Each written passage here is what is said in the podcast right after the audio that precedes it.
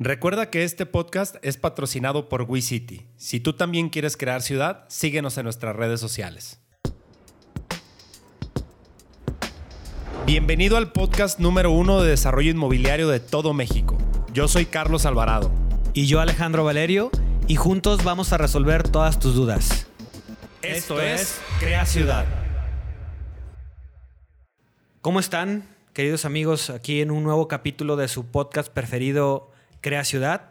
Por este lado, Alejandro Valerio. De este lado, Carlos Alvarado. Saludarlos a todos con mucho gusto. ¿Cómo andan? Con un tema, amigo, eh, interesante, ¿no? Cuéntanos. Sí. Pues fíjate que hoy, hoy vamos a hablar de modelo de precios e ingreso meta en los desarrollos inmobiliarios. Este, cosa que en lo personal, pues es casi casi lo que veo todos los días, eh, algo que me gusta mucho, me apasiona y pues un modelo muy cambiante que todos los días se está moviendo, que todos los días hay que estarlo monitoreando y hoy vamos a hablar de eso. ¿no? Sí, y tienes razón en, en, el sentido de algo cambiante, ¿no? Porque cada venta nueva, no, no digo que, que modifica, pero sí de alguna manera va haciendo que todo el modelo sea un ente vivo, ¿no? O sea, porque cada descuento, cada, sí. cada anticipo que te dan hace que varíe un poco el modelo, no el, no el ingreso meta. Sí, correcto. Y, y hablamos incluso de un proyecto que no se modifica, no se diga como un proyecto que a lo mejor la Secretaría de Cultura aquí en Guadalajara recientemente nos modificó y nos quita un departamento de todos, pues ya se modificó, ese claro. departamento ya no lo vas a vender, te va a afectar tu modelo de precios.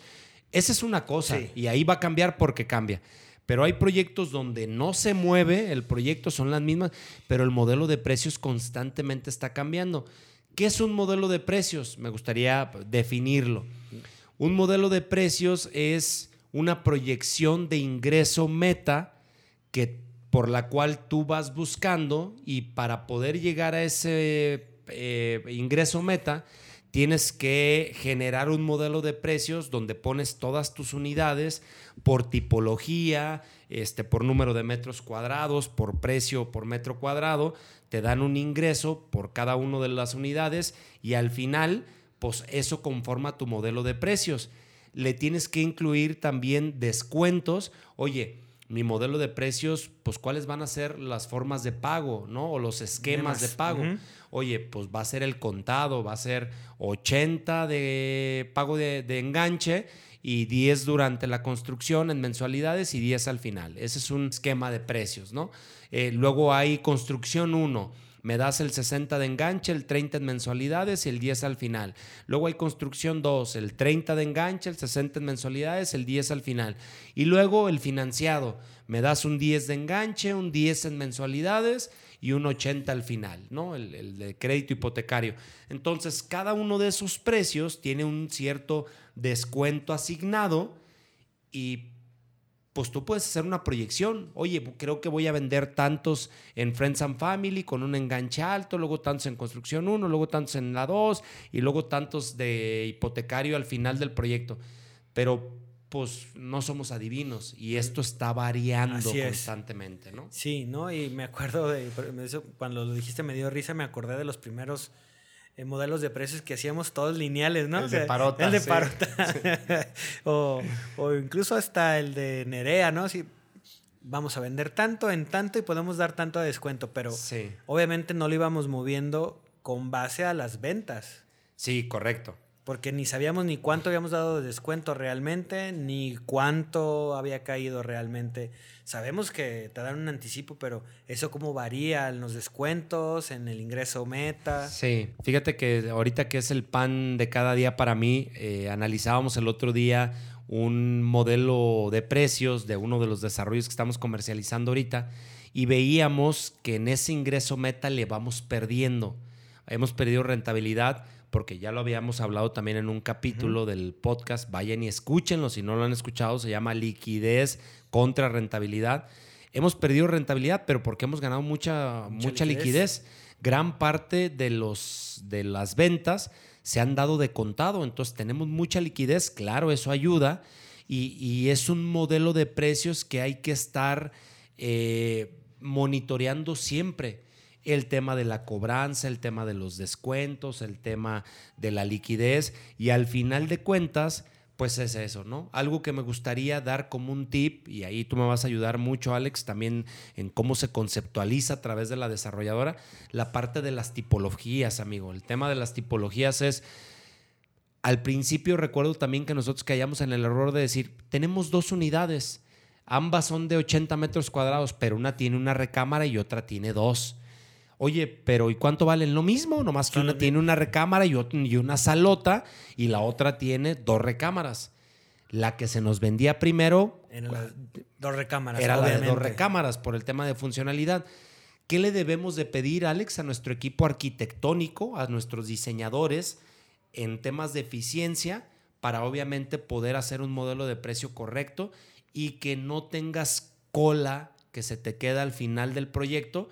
¿Por qué? Porque pues si tienes de unidades de 80 y unas de una y otras de dos recámaras, ya sabemos cuáles son las que se van a quedar al final y seguramente se van a quedar cuando el precio por el metro cuadrado, que ahorita hablaremos de eso, está más caro, ¿no? Claro. Pues prácticamente nosotros lo que hacemos, no sé qué hagan los demás, nosotros lo que hacemos es eh, tomamos en cuenta mucho el, el estudio de mercado que mandamos a hacer y la definición de producto que también tenemos un, gran, eh, una gran empresa que nos ayuda mucho con, este, con estos temas, que es 4S. Ese es el primer punto, partimos de ahí. ¿Qué es lo que nos dicen ellos que tiene que ser como definición de producto? ¿Qué es lo que se puede vender en ese lugar? ¿Qué le pedimos nosotros al equipo de, de proyectos? Pues que uno, no se canibalicen unos contra otros. Correcto. ¿No? O sea, si tienes, como bien dijiste el ejemplo, un departamento de 60 metros cuadrados con una habitación y otro de 70 con dos, definitivamente aunque el ticket sea más alto, el de 70, nada más por la funcionalidad, es más factible que se venda primero el de dos recámaras que el de una sola. Sí, correcto. Y, y ahí yo creo que como desarrolladores tenemos que ir buscando que cada que va subiendo de metros cuadrados la extensión de la unidad, departamento, casa, lo que sea, así como va subiendo de metros cuadrados, sube en funcionalidad. Me refiero, y es muy fácil, prácticamente a número de habitaciones. Sí. Base, porque puede haber que, ah, no, pero es que esta tiene alberca, ahí están. Sí, pero al final de cuentas lo que te da rentabilidad para el que lo renta o para el que lo vive es el número de habitaciones. Es correcto, es correcto. Y, y, eso te va a definir mucho el tema de los precios. Por ejemplo, ahorita en un proyecto que nosotros eh, estamos ahorita desarrollando, tenemos villas eh, de 60 metros, villas de 90 metros y villas de 180. Pero cada una va subiendo la funcionalidad. Claro. Lo mismo en uno de aquí de Guadalajara, sube la funcionalidad. Claro, hay veces que dejamos opción de que una recámara la conviertan en sala, pero eso ya es otro tema totalmente diferente, ¿no? Y, al final sí, sí es importante que, que haya una diferenciación entre los productos que tú mismo estás ofreciendo porque es obvio que lo que quieres es vender. Correcto. como tú dijiste, no se te queden las colitas ahí, porque al final ya van a estar muy caros cuando termines la, la, obra y no van a poder ser tan fácil de vender. Entonces, hemos aprendido eso. Acabas de dar en un clavo que es el tema de que no se te quede producto para el final. Eh, hay muchas este, estrategias. Yo hay veces que paso por un desarrollo que acaban de publicar y ves y dice 50% vendido, ¿no? Y, hay veces eh, que los desarrolladores bloqueamos nuestras mejores unidades, ¿no? Es correcto. Eh, otras de las cosas que nosotros hemos hecho para poder respetar los ingresos meta en nuestro modelo de precio es no subir el metro cuadrado en precio, por número de metros cuadrados vendibles. ¿Por qué? Les pongo el ejemplo. Habrá veces que tienes tú una unidad pequeñita, una unidad mediana y una unidad mucho más grande. Obviamente, como tú tienes un precio por metro cuadrado, el ticket o el valor de venta por unidad, a lo mejor de la chiquita es de 3 millones, pero a lo mejor de la grandota es de 10 millones. ¿Qué se te va a vender primero? Ustedes díganme cuál se va a vender primero. Pues se van a vender primero las más baratas, las de 3 millones. Pero si empiezas a vender de 3 millones, de 3 millones, de 3 millones, y luego dices, ya, hay que subir el metro cuadrado, ¿qué crees? Se te va a empezar a subir el metro cuadrado no solo de las de 3 millones, también de las de 5 y también de las de 8. Entonces va a llegar el momento en el cual las que se te desplazan menos, porque obviamente ahí hay menos público, que es las más grandes, van a empezar a valer cada vez más su metro cuadrado y son las que más metros cuadrados tienen. Entonces empiezan a rascar ya en el precipicio de mercado donde ya va a haber poca gente que te las pueda pagar. ¿Qué hemos hecho nosotros? Güey, se venden las chiquitas, se vende otra chiquita, subes de precio, nada más las chiquitas. Se vende una mediana, se vende otra mediana, se vende otra mediana. ¿Cuáles vas a subir de precio? Nada más las medianas. Oye, ¿se han vendido grandes? No. Ah, pues las grandes no las subes de precio. Esa, su precio por metro cuadrado se sigue manteniendo. Y en el modelo de precio eso lo tienen que poner. Exactamente. Y eso es lo que hace que el modelo de precios esté vivo, porque tú haces una proyección, pero tú más o menos tienes que ir también definiendo cómo en su momento pues el modelo de precios se va, a se va a ir comportando conforme las listas vayan subiendo. Otro tema, Alex, me gustaría que des la introducción a este gran tema, es listas de precios. Sabemos que no está escrito en piedra, no hay una ley, todo depende de lo que cada quien piensa, pero platícanos un poquito del tema de las listas de precios. Pues prácticamente, obviamente, tiene que ver con, el modelo de, de, cada unidad que estás vendiendo, ¿no? O sea, no es lo mismo la lista o más bien los precios de las unidades pequeñas que de las unidades grandes, pero tampoco es lo mismo las que están en planta baja como las que están en planta más arriba o las que tienen vista o las que tienen vista al parque, a la playa. Obviamente eso es un ente que, se va moviendo según donde esté ubicado el departamento. Sí, no sé si te acuerdes, Alex, eh, de nuestro primer desarrollo no hubo listas de precios. No, no, no. Eran seis niveles. Los de hasta abajo valían dos millones, no me acuerdo si 700, el más barato. Ajá. O dos millones 500, luego dos 600, luego dos 700, dos 800, dos 900. No, dos 900 era el más caro. Era el más caro, era el arriba. de arriba. Y de ahí no me acuerdo si bajaba ah, en 50 mil o 100 mil por nivel. 100 mil por nivel. Era dos 900, 800, 700, 600, 500, 400. Dos 400. Sí, en eso compró el contador, dos 400. Sí, pero no hubo listas de precios. De haber sabido pues hubiéramos dicho, güey, no solo es el incremento en temas de precios por la ubicación, también es el incremento por listas, cada que se vaya vendiendo cierto y le hubiéramos sacado mucho más. sí, no, o sea, ahorita que pero no lo sabíamos. El contador, digo, a mí ese me parece que debe haber sido el más caro. Ok, ok. A lo mejor no tiene las vistas que tienen los, los, los, de arriba. ¿no? Pero sí tiene excedente. Ah, sí, correcto. Sí, correcto. Tiene excedentes en, unos, patios, unas terrazas que no las vendimos. Sí, exacto, exacto. Digo, es que está toda madre para, el comprador, ¿no? Pero... No, y para el tema de los modelos de precio, pues obviamente también eso. Estábamos verdísimos. No vendimos las terrazas. No vendimos las terrazas. Nunca le vendimos la terraza. Y nos costaron. Y nos costaron. Y normalmente las terrazas en zonas de playa se venden por lo menos al 50% de, del valor del interior. Porque la verdad es que, o sea, en ese proyecto en particular, las terrazas son muy aprovechables. Sí, totalmente de acuerdo. Pues son las que tienen las vistas, es donde puedes poner un juego de, de jardín o set garden, como le llaman los gringos. Y, pues es eso, definitivamente. Y, lo mencionaba yo hace rato que tuvimos acá una charla con algunas personas eh, que vinieron a la oficina. Eh, el tema del conocimiento o el tema del éxito es que tú vas descubriendo un número, vas descubriendo secretos que dices, puta, si lo hubiera sabido, lo hubiera capitalizado, hubiera ganado más lana. Y, hemos ido aprendiendo un chingo de secretos. Yo creo que si hoy revisáramos las cosas que hicimos en nuestro primer desarrollo inmobiliario con las cosas que hacemos hoy, definitivamente las buenas se han seguido haciendo, pero dimos unas regadas en su momento que ahorita pues las hemos capitalizado, ¿no? Sí, es correcto. Y la verdad es que e, esos aprendizajes pues son lo que compartimos en el podcast, pero además lo que llevamos al día a día en la empresa, ¿no? Sí, correcto, correcto. Entonces, pues bueno, ahí hemos visto muchas cosas para, para ir cerrando este capítulo.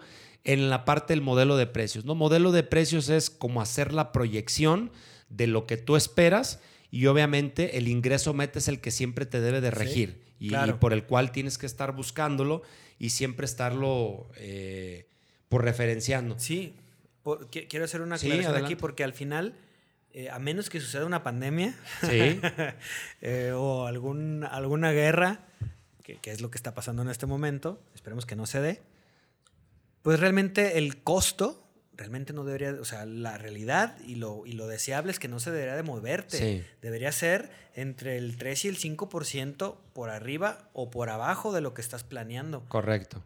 Porque tú te estás jodido. Pero las ventas, eso sí, eso sí, estás buscando llegar a la meta. Sí. Porque es lo que está dando la rentabilidad. Sí, correcto. Y en esta parte del ingreso meta, pues en los desarrollos pasa. Por ejemplo, en uno de los desarrollos ahorita vamos 3 millones por debajo del ingreso meta, que si lo divides entre lo que vale ese proyecto, pues es un 1%, ¿no? Es un 1%, pero oye, pues vas 3 milloncitos abajo, ¿no?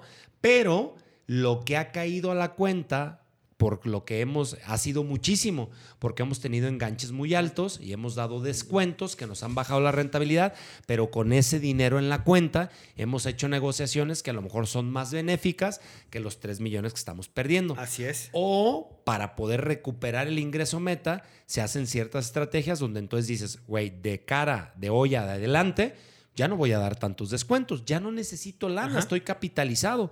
Quien quiera venir y comprarme, ya no hay descuentos, el precio no se mueve, como ya se vendieron cierto número de unidades o cierto porcentaje de venta del proyecto, hoy subo mis precios, una lista o dos listas y de ahí voy a recuperar mi ingreso meta, ¿no? Un, mal ejemplo y espero, digo, sé que ni nos escucha ni nada, un socio que tuvimos en algún proyecto, sí. este, él dijo, no, yo soy desarrollador, porque él empezó con nosotros y luego eligió hacerlo por su cuenta y este, bájamelo ahorita y, y yo le he dicho, voy a decir el nombre, Armando, por favor, ya no somos socios, güey, pero te lo digo de amigo revisa cuánto descuento has dado. Sí, sí, claro.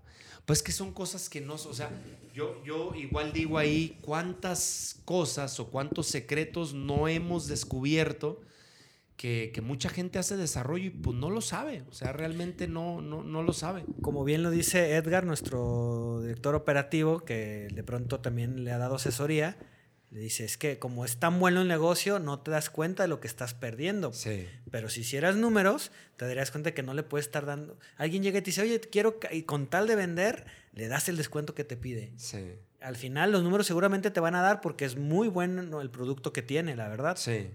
Pero pues, si no tienes control, puede ser que, que sea también un ejemplo para ustedes, ¿no? De, de decir, bueno, pues es que el negocio es bueno, no me importa no tener el control pues como nos pasó a nosotros, mejor lleva el marcador y, no dejes dinero en la mesa, ¿no?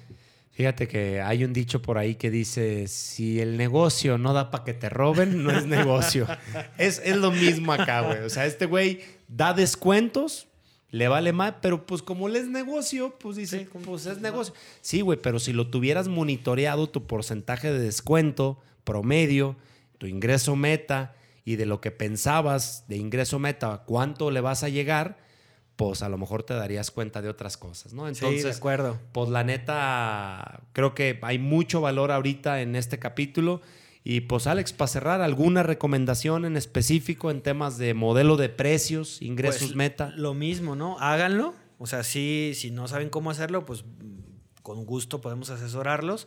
Les podemos recomendar a la empresa que nos ayuda a nosotros con con todo este tema, pero háganlo, ¿no? Ese sería el primero de los consejos que podría darles al respecto. Sí, yo simplemente que lo establezca, ¿no? Deben de vigilar siempre en sus desarrollos, así sea una casa, así sea un desarrollo de 100 unidades, el tema del ingreso meta, el tema del modelo de precios, descuento promedio, cobranza, ¿no? Absorción, tipologías, este, y ofrecimiento por cada tipo de tipologías listas de precio, incrementos por listas de precio.